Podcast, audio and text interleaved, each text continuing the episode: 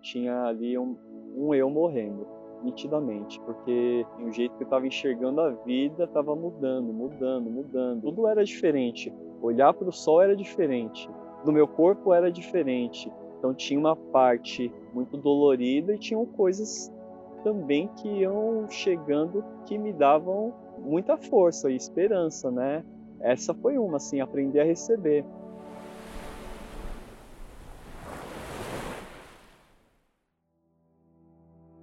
Esse é o Mauriene Júnior, conhecido como Maná. É artista, professor de yoga, terapeuta e doulo. Gente, ele ajuda crianças a chegarem por aqui. Em 2020, foi diagnosticado com um câncer no retroperitônio, entrou em tratamento quimioterápico e, na conclusão do primeiro protocolo, o quadro havia piorado.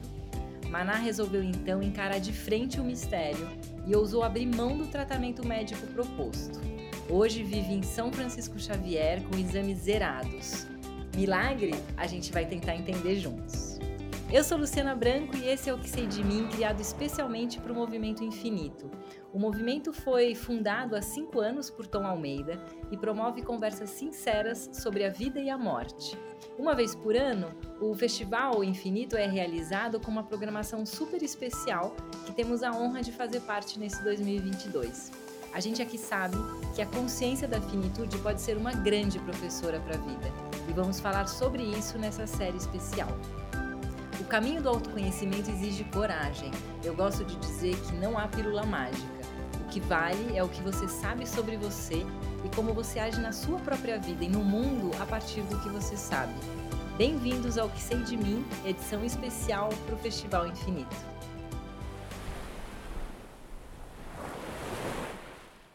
Bem-vindo, Maná. Muito bacana conversar com você sobre essa grande aventura. Eu tô me divertindo aqui, viu? Encarnado. que coisa boa saber. Antes de. Acho que vale a gente afirmar já logo no começo dessa conversa que todo o conteúdo do que sei de mim é, tem como intenção refletir sobre as várias possibilidades de ser humano. Então, o caminho escolhido pelo Maná é um dos caminhos possíveis. E como já ensinou Caetano, cada um sabe a dor e a delícia de ser o que é.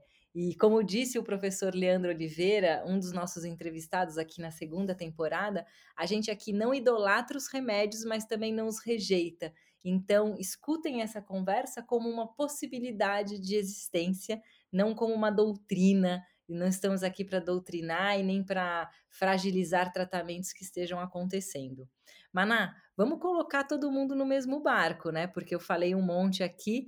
Conta quando e como você recebeu o diagnóstico em 2020 e como foi essa, esse capítulo na tua vida, na tua biografia. Vou contar, mas utilizando esse tema, né, e essa sua fala anterior, eu vou enfatizá-la, é, porque a minha compreensão é que o caminho é, que eu trilhei foi um caminho de consciência. E no caminho da minha consciência, eu fui encontrando é, possibilidades que serviram para mim no momento que eu estive. Eu sequer posso dizer que eu faria o mesmo caminho se isso acontecesse comigo agora, porque eu precisaria ouvir minha consciência e sentir realmente o que o meu ser está pedindo, porque no mais profundo, o que aconteceu na minha trajetória foi isso.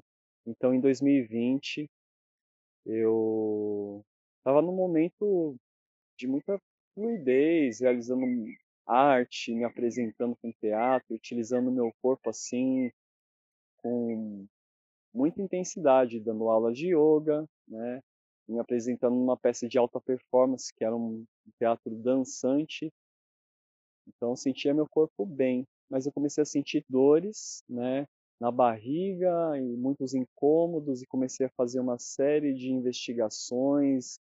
Um exame foi levando ao outro e num desses exames eu tive um diagnóstico de um tumor né, cancerígeno maligno no retroperitônio, né? E foi um grande susto para mim. Fiquei assim um tempo anestesiado para assimilar né? Da onde veio o golpe, sabe? Essa pergunta, da, da onde veio, aonde eu escorreguei, porque é, como eu já trilhava um caminho de autoconhecimento e e o caminho de autoconhecimento nos leva à autorresponsabilidade, eu comecei a já questionar o que, que eu fiz, né? Onde eu errei, o que, que eu deixei passar na minha trajetória, que parte que, que eu não tinha olhado. Então entrei numa confusão mental para assimilar né, o, que, o que aconteceu. E, enfim, levou um tempo, eu fui abaixando essa frequência mental agitada e assimilando, né, mesmo esse adoecimento, encarando as possibilidades que se apresentaram. Então, esse diagnóstico me levou a conseguir uma vaga no hospital de alta qualidade, né, no que diz respeito ao tratamento de câncer. Eu fui apresentado é, ao tratamento que eu passaria por quimioterapias e depois disso ainda faria uma cirurgia ali com o coração meio aflito, eu me inclinei esse tratamento, compreendendo que era o melhor a ser feito naquele momento. Então ali já já havia uma consciência minha autorizando esse tratamento, porque passou pela minha cabeça não fazer nada a respeito, né? Já compreendendo que eu poderia é, buscar na natureza alguma outra fórmula. Isso já passou por mim, mas eu não entendi que era o meu caminho ali, que eu tinha que realmente passar por aquela experiência. E assim eu comecei, né? Fiz 28 sessões de quimioterapia num tempo, num período curto, porque acho que demorou três meses para essas 28 sessões, ou seja, muito intenso, quimioterapia diária, numa semana e na outra intercalava e depois seguia nessa mesma bateria e, e senti todo esse amargo do que é ter o corpo medicado com tanta intensidade, né?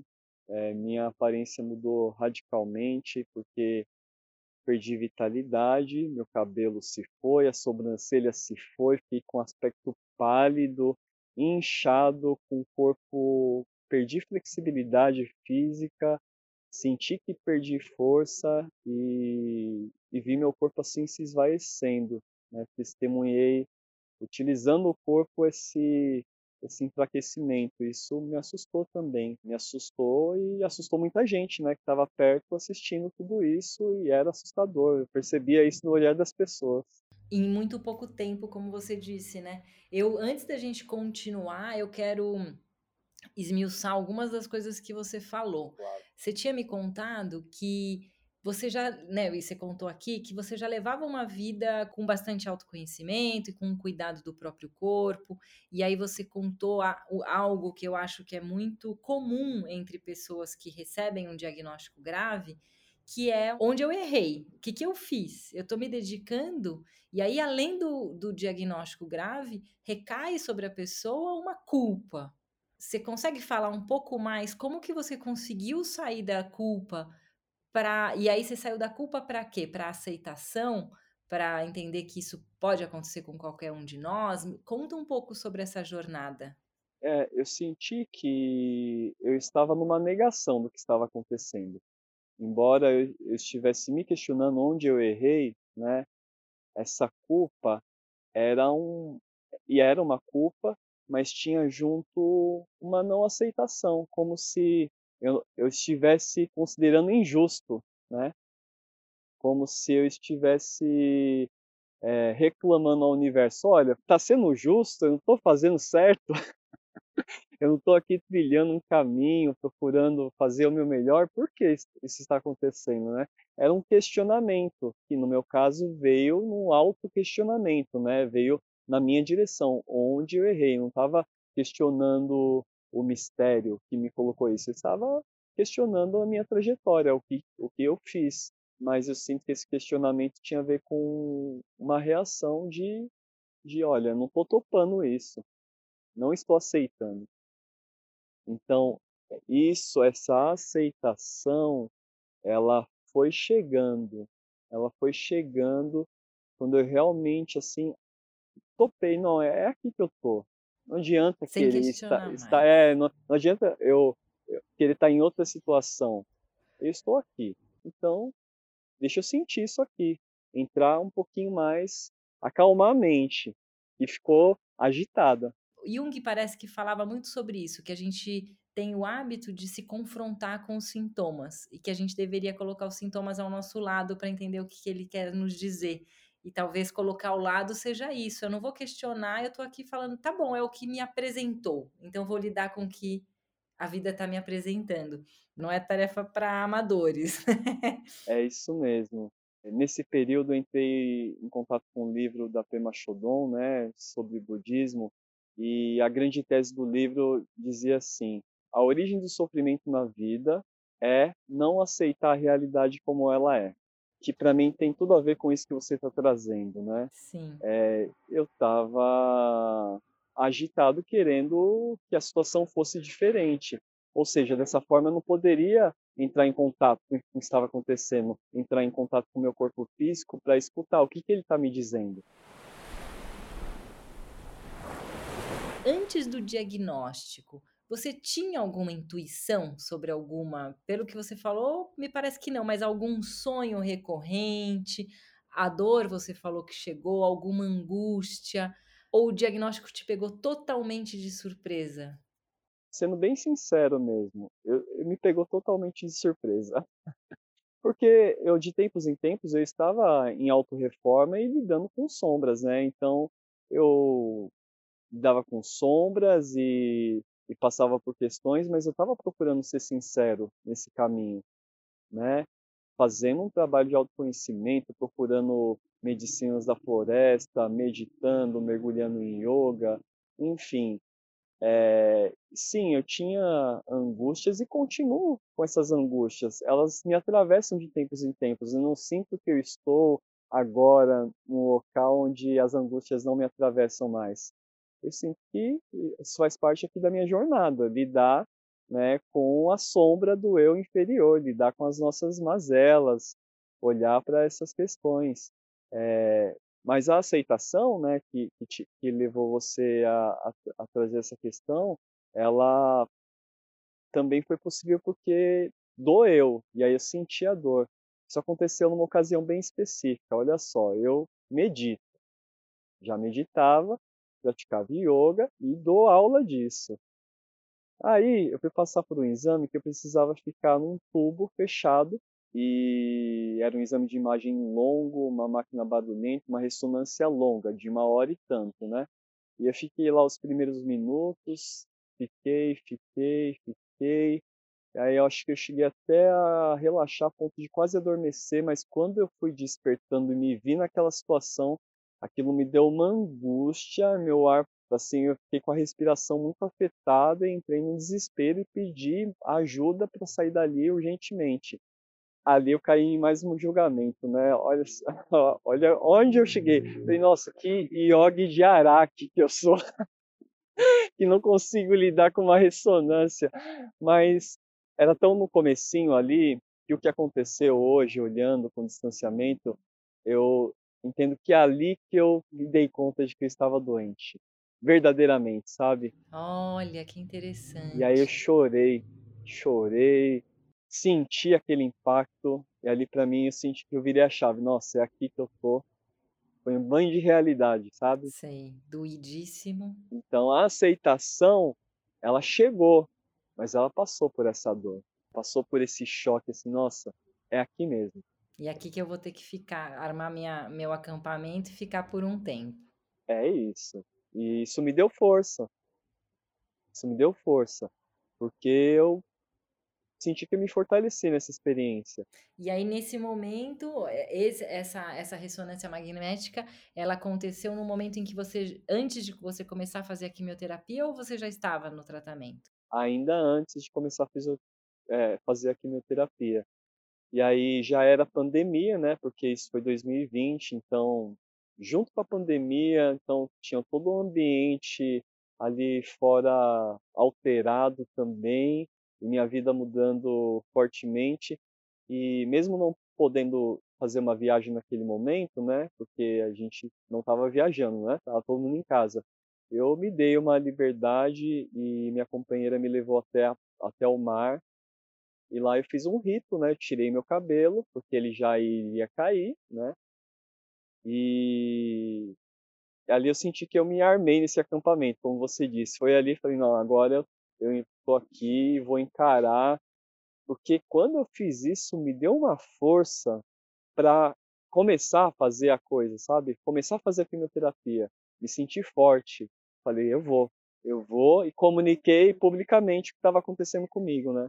Quando você traz isso, porque eu tenho, eu falei com o Valdemar, falei com a Kita também, que é uma pessoa muito legal que está começando uma quimioterapia, e ela, e eu, e eu tava falando sobre isso, nesse momento do diagnóstico, né, pessoas que estão no caminho do autoconhecimento ou que não estão, são levadas inevitavelmente a estar ainda mais longe de si mesmas, porque a gente, né, de uma certa forma, o paciente precisa apostar no que a equipe médica está falando. Então, não é sobre o que o paciente sabe sobre si, mas sobre alguém que é especialista no câncer XPTO ou na doença, né? No caso do Valdemar, ele teve um, um, um infarto, é, nos diz que a gente deve fazer. Que força foi essa? Desse. Eu não, não sabia desse, desse episódio aí do, do ritual antes de começar o tratamento. Isso foi bastante intuitivo, né? Como que se deu a ideia de um ritual? Foi dentro da máquina de ressonância magnética? Não, foi depois disso. Eu já li bem na véspera da quimioterapia e pensando, nossa, meu cabelo vai cair, vai ser estranho, sabe? Ficar tirando o cabelo eu me imaginei nesse processo e falei, não é isso que eu quero, é outra coisa. Aí fez todo sentido eu mesmo tirar o cabelo. Foi um chamado. E a ideia de fazer no mar é uma conexão espiritual mesmo que eu tenho com essa força, né? Ali, com aquela amplitude de entregar mesmo. Eu, eu senti que eu precisava ritualizar esse meu momento para que ele fosse uma, um período para um renascimento, porque eu estava com essa direção, eu vou renascer. E aí você começa o tratamento, já contou um pouquinho aqui para gente, foi vendo o seu corpo se transformando e de uma certa forma foi se vendo morrer de fato, né? Quando você se transforma o corpo, não se reconhece, suas emoções também deviam estar tá morrendo. Como que era internamente esse processo? Era estranho, né, de, assim, perceber o meu corpo debilitado. Eu estava sentindo a dor física do processo, né. No campo das emoções, esse ritual anterior, ele me ajudou muito. Então, assim, é, meu desafio foi muito físico nesse momento. E, claro, eu estava também passando por apertos emocionais, só que o físico nem deixava eu entrar em contato, porque era tão dolorido lidar com as questões no aparelho digestivo e depois eu comecei, eu perdi o paladar das coisas, não sentia gosto de nada. E a quimioterapia começou a afetar a minha audição e eu fui percebendo isso bem devagarinho, até tomar um grande susto. Tinha dificuldade para me alimentar, e percebia assim o, assim a parte emocional que me pegou foi estava percebendo assim de novo, né, a mente, uma cilada da mente, eu reconheço, mas eu estava pensando que trabalho que eu estou dando para essas pessoas que estão aqui comigo, né, agora. Minha companheira, minha mãe, né, que estava bem perto, e percebendo mesmo, né, o quanto de demanda estava acontecendo ali ao meu redor. Isso é bem sintomático e eu acho que ressoa em muitas pessoas que estejam em tratamento. Por que, que a gente não se sente merecedor de receber esse cuidado?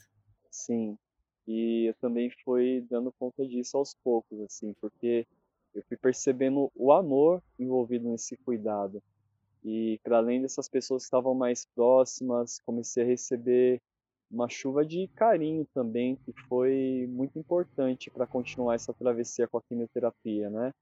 Então, comecei a receber palavras de afeto, vibrações, orações, é, muitas manifestações de carinho que chegavam assim de direções que eu nem imaginava, pessoas que eu tinha encontrado na vida uma vez e que ficaram sabendo e entraram em contato para manifestar o seu carinho, o seu apoio.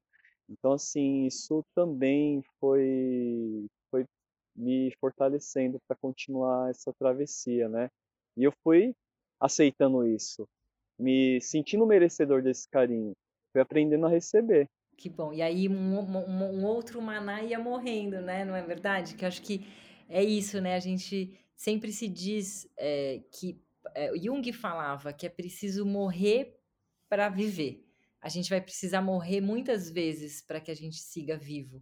E eu acho que esse processo, como você nos conta, ele é marcado por várias mortes. Muito interessante. É mesmo, assim, tinha ali um, um, um eu morrendo, nitidamente, porque estava mudando, assim, o jeito que eu estava enxergando a vida estava mudando, mudando, mudando. Eu olhar, e tudo era diferente. Olhar para o sol era diferente. É, olhar, assim, do meu corpo era diferente. Então tinha uma parte muito dolorida e tinham coisas também que iam chegando que me davam muita força e esperança, né? Essa foi uma, assim, aprender a receber, porque eu sinto que eu aprendi mesmo, assim. Hoje, quando chega qualquer coisa para mim, eu falo, eu recebo. eu me autorizo a receber. E eu sou doador também, né? Tô nesse fluxo de abundância e prosperidade porque aceitei essa frequência. Mas sinto que o, o câncer, nesse sentido, foi precioso, né? Para ajudar esse eu que não recebia fazer a passagem, morrer. E me conta uma coisa, e aí você concluiu a primeira etapa do tratamento, com todas essas mortes simbólicas envolvidas, e das células também, né? Porque é, uma quimioterapia mata muita coisa. E aí veio uma nova notícia. Sim, essa notícia foi assustadora, porque todo esse processo eu fiz e encontrando essa força porque para mim o roteiro era esse, fazer essas quimioterapias e resolver essa história, acabar aqui. E quando eu fui fazer os exames para os médicos lerem o que tinha acontecido, a notícia foi que o tumor havia se espalhado pelo corpo, mais especificamente pelo pulmão, né? Nos dois já, sobretudo no esquerdo, estava maior, e a massa do reto peritônio, que foi a origem desse tumor, estava praticamente inalterada. Né? Tinha uma redução mínima, então é como se ela não tivesse sido atacada. E o meu corpo, esse sim, debilitadíssimo, porque eu estava assim, cheguei, no final desse processo, cheguei a, a ser internado duas vezes por conta de febre, né? E febre, para quem está passando por quimioterapia, é, é muito grave. Qualquer anomalia pode levar o corpo embora. Então, fui internado duas vezes nesse, nesse caminho e tive essa notícia. Né? E essa notícia foi assim, sabe, um balde de água fria, um gelo assim, quando você correu uma maratona e falar é agora e e aí tropeçou, caiu num buraco maior.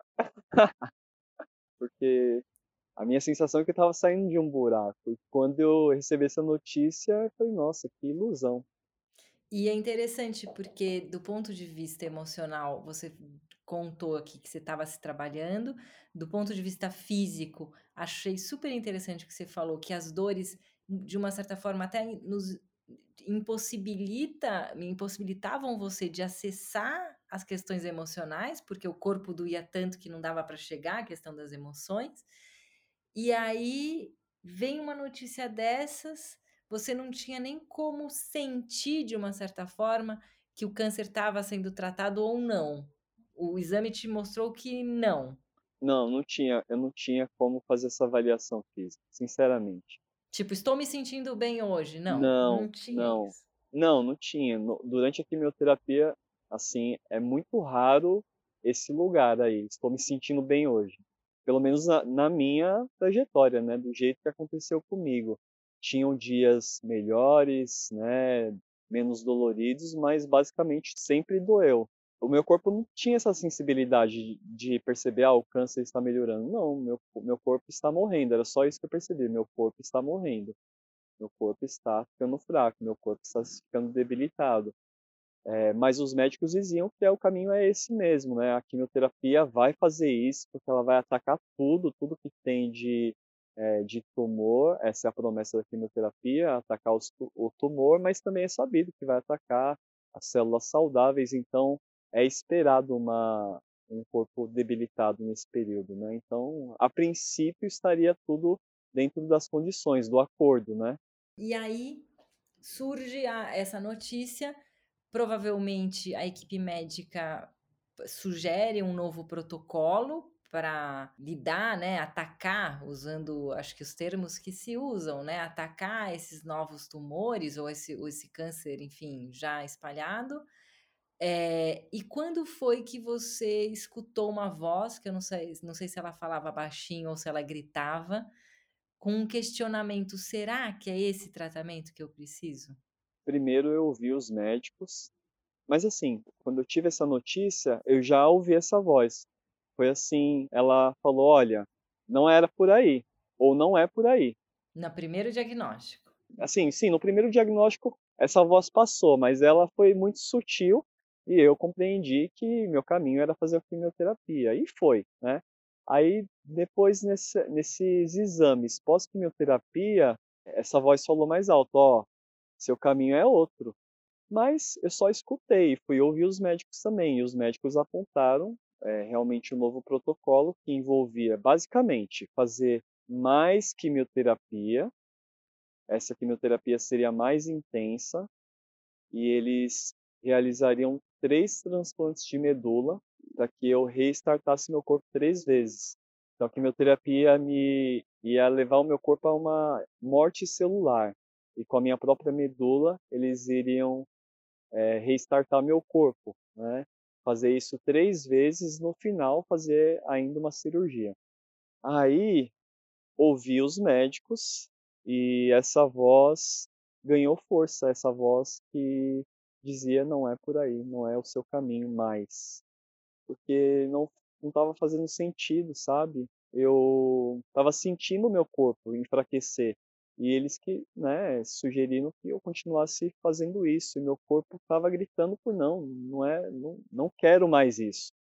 E eu compreendo que foi uma escuta física, porque a essa altura não estava mais com medo da quimioterapia. Eu já tinha passado, já tinha experiência. Eu tinha a sensação de que eu tinha me dado a, a, a oportunidade de experienciar esse tratamento. E que eu poderia, naquele momento, questionar, sim, se eu deveria continuar foi um momento de crise também, porque não saber o que fazer a respeito e eu me deixei é, ser banhado por essa dúvida, não saber me levou assim para uma solidão profunda em mim, porque eu não tinha com quem trocar sobre isso. Eu até tinha, né? Eu poderia, eu conversei muito com a minha companheira, mas ela não podia dar uma opinião, não fez, assim como os grandes amigos que estavam ali perto também não, não podiam dar uma opinião sobre a minha dúvida. Era esperado é, pela, por todo mundo, pelos médicos sobretudo, que eu só continuasse o tratamento, que é o que se espera de um bom paciente. Eu considerava que eu estava sendo um bom paciente, porque eu estava Sim. ali me inclinando naquele tratamento. Mas o meu corpo estava gritando por outra coisa, a minha consciência também. Eu comecei a ouvir, isso ficou forte em mim e aí eu me imaginei nessa situação de não seguir o tratamento. Uma intuição. E se? É, e se eu não seguir? O que eu vou fazer? E aí eu senti um afeto, assim, deu um, deu um vigor. Eu falei, não sei o que eu vou fazer, mas como se eu tivesse, assim, me dado uma. Nossa, pode ser isso. Achei um caminho. É, pode ser um caminho diferente. Eu não tinha ideia de qual seria, mas um caminho diferente. E aí você resolveu apostar. Fui com muita coragem conversar com os médicos, porque essa conversa é difícil, né, de, de agradecer o tratamento que eles estavam me oferecendo e dizer que eu estava escolhendo outro caminho, porque os médicos compreendem isso como uma desistência e me alertaram, né, que seria um caminho assim que me levaria naturalmente à morte. Eu estava com essa força, comuniquei, ouvi, acolhi o que eles estavam dizendo, mas eu estava realmente confiando que eu ia encontrar um outro caminho que faria sentido para mim. Eu me imaginei continuando a quimioterapia e a imagem que eu tinha é que eu ia ficar me segurando com medo de algo que eu não queria mais temer, que era a morte. Nesse caso, literalmente, na né, morte do corpo físico também, que aí é a passagem mesmo, né? Entregar essa vida e a sensação de, de ser uma morte que estava se aproximando ali de mim é, no hospital não me agradava também. Eu falei, se eu for, se for para eu fazer a passagem, se for para eu deixar o corpo físico, eu quero que seja diferente, eu quero topar esse lugar. Tinha um sopro nesse sentido. E eu escolhi fazer um, depois de comunicar essa decisão para os médicos e comunicar publicamente também a decisão para os familiares, para os amigos, eu sinto que eu consegui ser muito feliz nessa comunicação porque as pessoas ali que estavam perto entenderam que eu não estava desistindo da vida, que eu não estava desanimado com a vida e entregando as fichas, não, que eu realmente queria fazer algo diferente, que eu queria me dar um merecimento de cura que não necessariamente seria física, inclusive isso está gravado lá no meu Instagram, né? É o momento que eu comuniquei isso, que eu já utilizei essa, essa expressão mesmo. Quero me dar um merecimento de cura estou aberto para compreender a cura como qualquer coisa que venha acontecer. Não necessariamente meu corpo vai se curar, mas eu vou me curar aqui.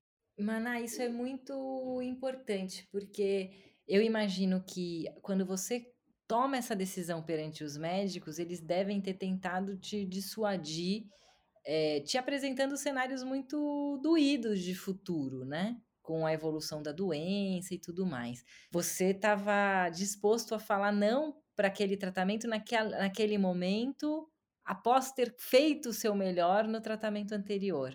Eu fico muito feliz de saber que a sua família e seus amigos receberam com respeito a sua decisão, porque muitas vezes uma decisão assim pode acarretar em novas dores emocionais, né? De uma rejeição, de um julgamento. Que especial são sua família e seus amigos. Eles me ouviram mesmo. Eu estava bem claro mesmo da, dessa escolha ali naquele momento. Por mais que ela me desse um frio na barriga tremendo, eu estava comunicando ela com clareza, assim, com muita firmeza. Então eu sinto que ajudou eles ouvirem. E os médicos tentaram mesmo, foi uma conversa difícil. Ah, eu lembro de uma fala assim: olha, você sabe que se você fizer esse tratamento, você tem alguma chance de cura, mas se você não fizer nada, você não tem nenhuma? Ouvi esse tipo de pergunta. E mesmo não concordando com aquela pergunta, ali eu sentindo que não era uma possibilidade real ter uma conversa mais profunda, eu só respondi: eu sei. Sei, sei, é isso. Dentro desse repertório eu sei, é que tem outros que são do mistério que aí você foi acessar. E aí nesse acesso do mistério, porque também ouvindo essa história, ela é, é uma história mágica de uma certa forma, né? É uma história mágica para nossa compreensão, para o que a gente consegue enxergar hoje. Você olhou de frente para a morte, para o mistério, para o medo, para tudo que a gente foge, que a gente tenta se anestesiar. Então a tua, a tua jornada, você entrou no corredor direto e enxergou o que ali? Foi isso mesmo que você descreveu, um grande afunilamento. Parece que o buraco ficou estreito, sabe? A sensação, né, de um parto hoje olhando, porque parto tem a ver com isso, né? Sair de um local confortável ali, uma vida intrauterina e passar por uma grande transformação, por um canal estreito para um para um nascimento. Então entendo que é um renascimento, é uma morte também acontecendo. E eu senti isso assim, um afunilamento, eu me senti sozinho, né? Embora tivesse essa chuva de, de apoio e de amor, eu senti que o processo era era eu comigo, né? Ali eu senti essa solidão e mergulhei nisso. Eu me dei a oportunidade de fazer um retiro, e era um retiro de silêncio. Eu fiquei uma semana no local que não era minha casa, um espaço que me permitia ficar em silêncio e em jejum, com um mínimo de interação, né? mínimo de distração. Foi um período onde eu senti de perto o medo da morte. Que ali bateu, bateu na porta mesmo, falou: "Olha, tô aqui, sua morte, lembra de mim? Tá querendo fugir, mas eu tô aqui. É, tô aqui. E eu sim, aí eu percebi, me dei conta, foi uma aceitação de que eu tinha medo da morte. Ali eu percebi a minha fragilidade, caí no choro, fiquei um tempo assim, nossa, como se tivesse é, feito todo o processo de novo.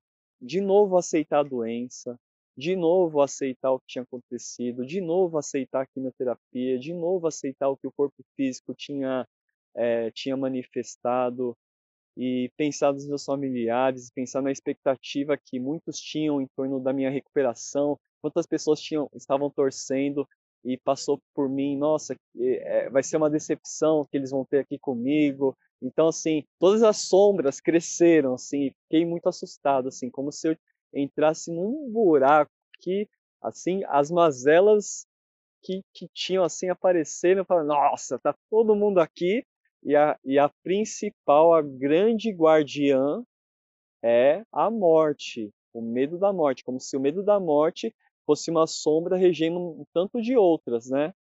De orgulho, de, né, de, de tristeza, de raiva, várias sombras ali, todas juntas, misturadas, mas eu reconheci ali a, a mensageira, a morte.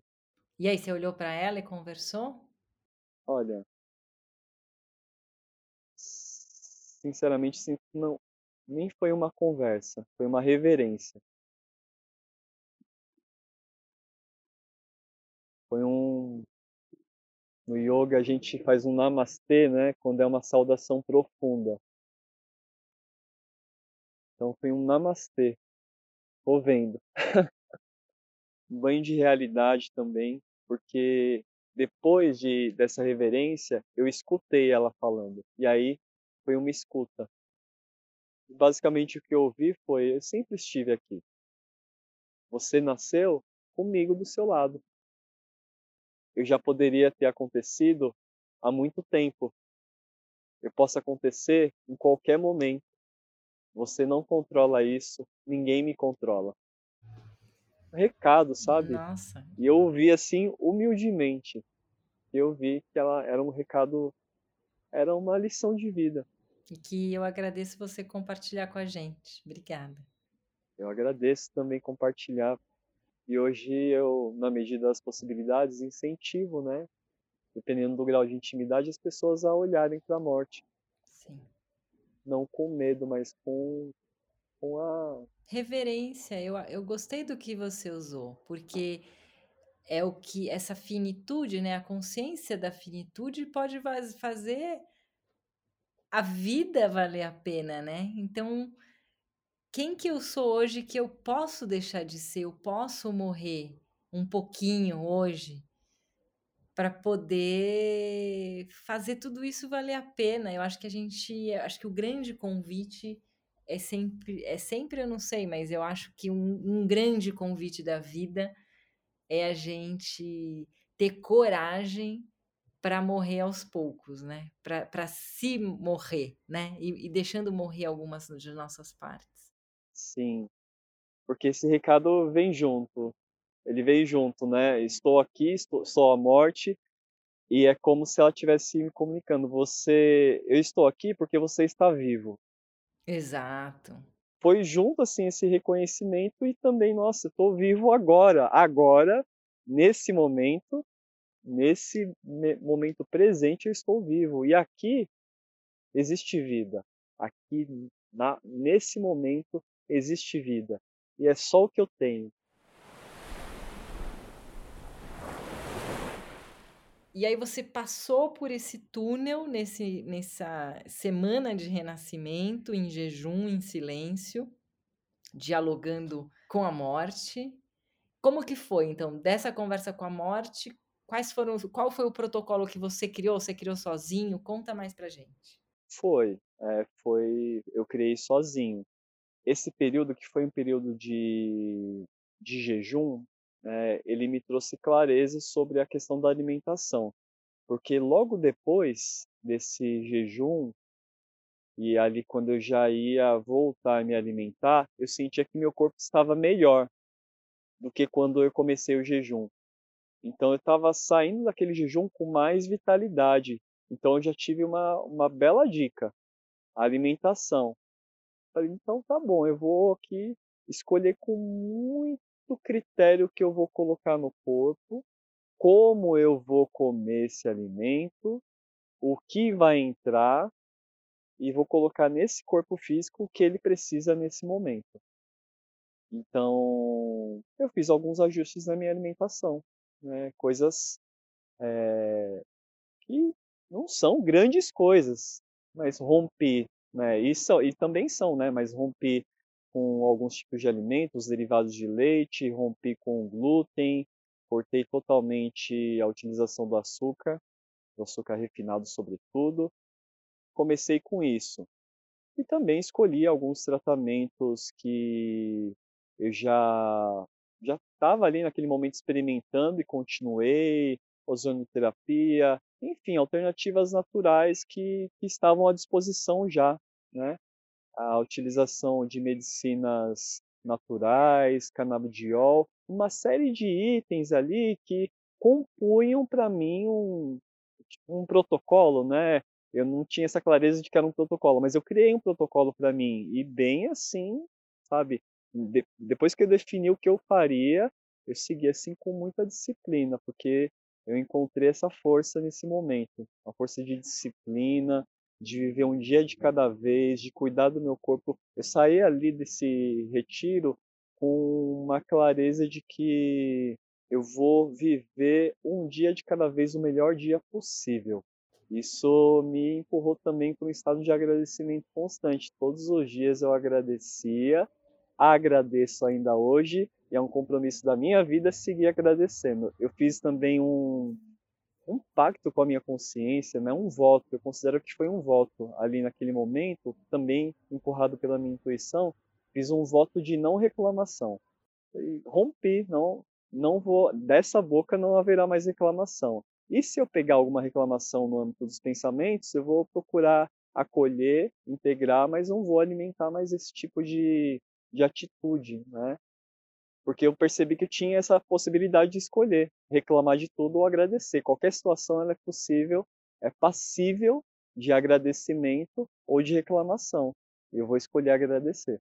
E essa, esse protocolo que você criou, eu acho bonito, porque à primeira vista pode falar assim, né? Nossa, o, o doidão que largou a quimioterapia que é um tratamento radical. Você descreveu o que ela faz com o corpo.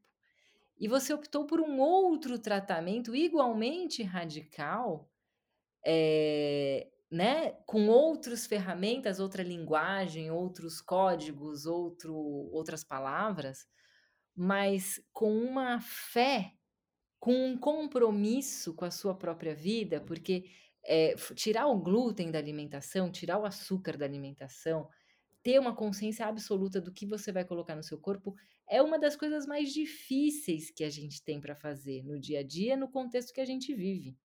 Porque é só um docinho, olha, é só hoje eu mereço, né? A gente ainda usa isso, o merecimento de outra forma.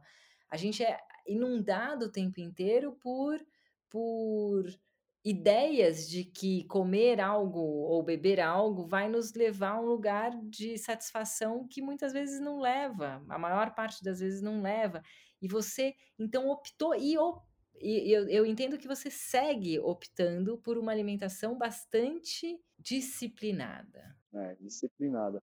Me harmonizei com essa palavra, né? Porque ela pode soar aí para um ou outro como algo estranho, pesado, ligado ao masculino distorcido, né, onde a disciplina é uma exigência, mas não, eu me alinhei com uma disciplina que era uma auto, uma escolha, uma que estava alinhada ao amor próprio.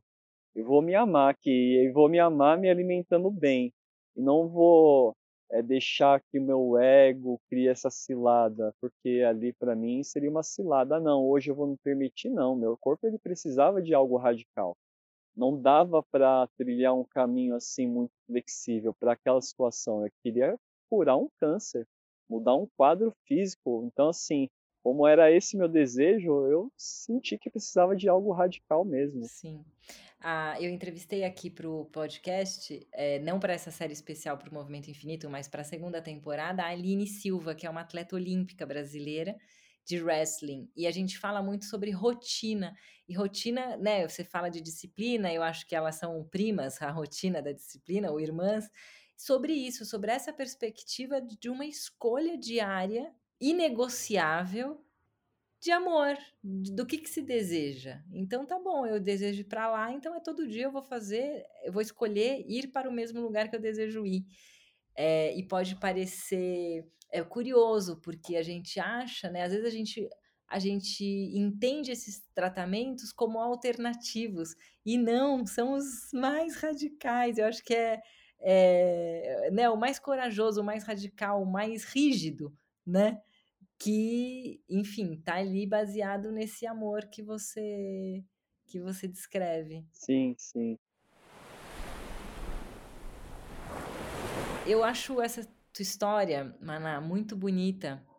E eu acho que ela é muito curativa para várias das nossos males, não só os males físicos. Eu acho que todos nós padecemos de males emocionais, espirituais, e às vezes esses males também se manifestam no nosso corpo físico.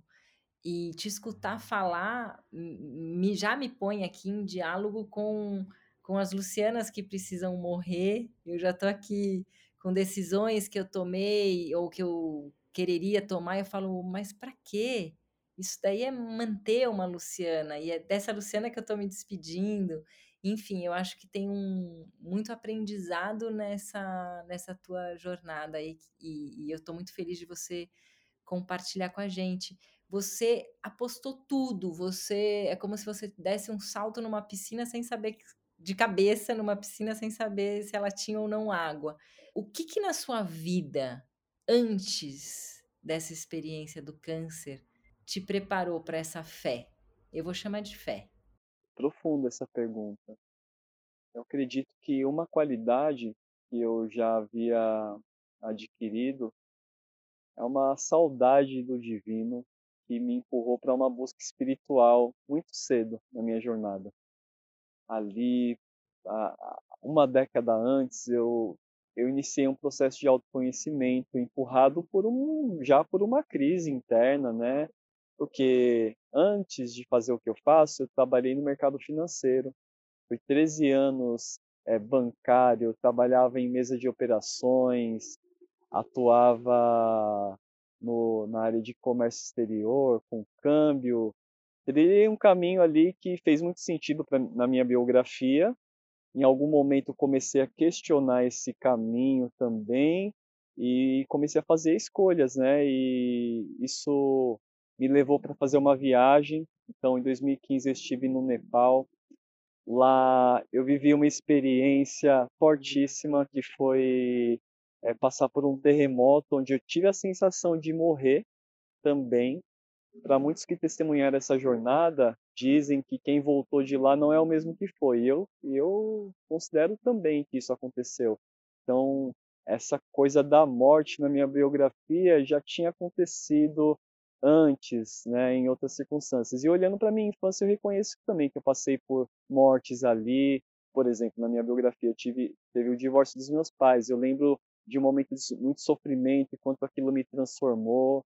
Então, é, várias mortes já haviam acontecido e eu sinto que isso me preparou, me deu corpo, né, um corpo emocional e uma abertura espiritual, sobretudo, para atravessar isso, porque eu fui me abrindo para ouvir o mistério, fui me abrindo para escutar a minha consciência, fui me abrindo para fazer escolhas que faziam sentido não para fora, faziam sentido para dentro. Então, essa coisa de se escutar já estava ali né, no meu repertório. Então, se eu não tivesse isso, certamente eu não conseguiria estar aqui com você nesse momento tendo essa conversa. Que bom que você está. É, e que lindo, porque eu acho que a gente está como sociedade muito distante do divino. A gente precisa se aproximar urgentemente dos significados transcendentes da vida que a gente enxerga, porque isso tudo já existia muito antes da gente. É, a gente já existia, né, muito antes da gente se conhecer como um nome, com esse corpo. Então, buscar essa essência, é, ter isso, né? Acho que, que convidar as pessoas para esse caminho misterioso, eu gosto muito dessa palavra também, acho fundamental num momento, num contexto de mundo que está deficiente de significado, né? Eu estou aqui a serviço, a serviço de quem? Do quê? Para quê? Né? E que seja para todo mundo e que seja por todos nós. É, acho que a gente precisa dar esse passo como humanidade. Bom, muito obrigada. Eu queria que você, enfim, para finalizar, eu podia ficar. Eu vou um dia aí para a gente tomar um chá e ficar horas conversando. Será muito bem-vinda. eu queria que você. O que, que você gostaria de dizer aqui para quem está nos escutando? É, eventualmente alguém que está em tratamento, seja um tratamento físico, seja um tratamento emocional ou até espiritual, e que ficou assim como eu, totalmente mexida ou mexido com essa sua história. Quais seriam as suas considerações finais, para usar um termo bem jornalístico? Olha, especificamente para quem está nessa travessia com câncer, ontem, por exemplo, eu visitei uma, uma amiga que está nessa situação, em tratamento de quimioterapia. O que eu sinto que eu posso contribuir é uma orientação de confiar no, no caminho, confiar nesse mistério, confiar que o correio cósmico não erra endereço. Então, para quem está realizando essa travessia, é aceitar que chegou para você porque tem algo para você aí, tem um presente junto. O câncer não é um castigo do mistério, é o oposto ele é um presente, porque ele vai te empurrar para uma transformação profunda. E esse mistério, né, a gente está chamando de mistério, mas podemos chamar de o divino, a sincronicidade, Deus, a força da criação. Nós somos resultado dessa força. Então, não estamos aqui desamparados.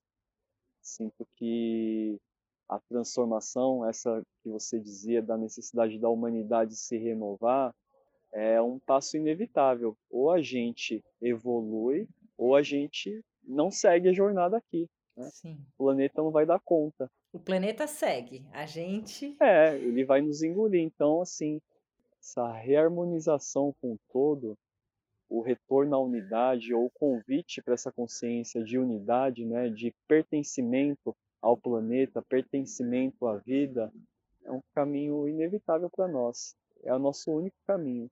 A gente pode evitar, mas essa transformação coletiva é inevitável.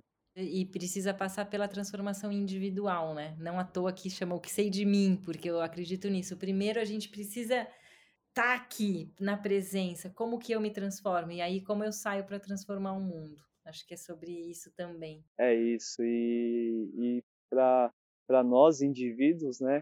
Cada um dando esse melhor, né? Sim, sim. Para finalizar, assim, e transmitir o que eu sinto que é essencial nisso tudo, é o amor cura tudo.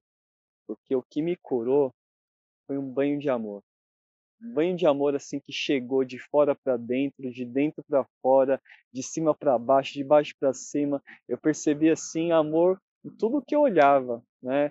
Olho para o céu, falo, nossa, é amor. Esse azul é amor, essas nuvens passando é amor, e vem chuva é amor, e é sol é amor.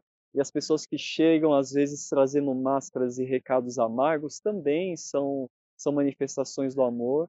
O amor está em tudo e eu pertenço a isso. Então, esse pertencimento é a sintonia com amor, receber amor, vibrar essa, vibrar nessa direção, pelo menos trilhar esse caminho de descoberta. Estamos aqui para descobrir o que é e está dentro. É isso. Ele está dentro, então o trabalho é individual mesmo.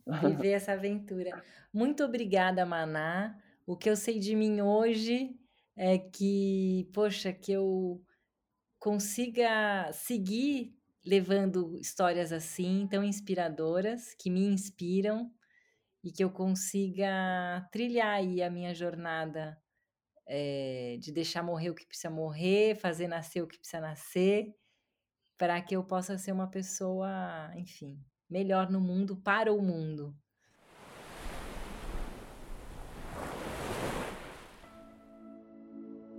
O que sei de mim é produção da Querovi Podcasts com apoio fundamental da Pepita.